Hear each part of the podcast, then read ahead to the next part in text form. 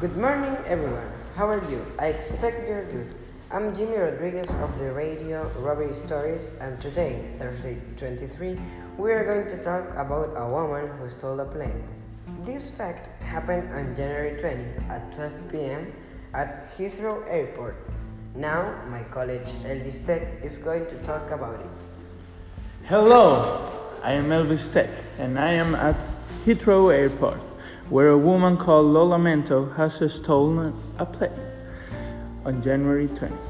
How did she get it? Well, some witness spoke to me that Lola Mento infiltrated into the airport stealing a plane. Unfortunately, she crashed into a building in Brighton. She died but left no injuries to others.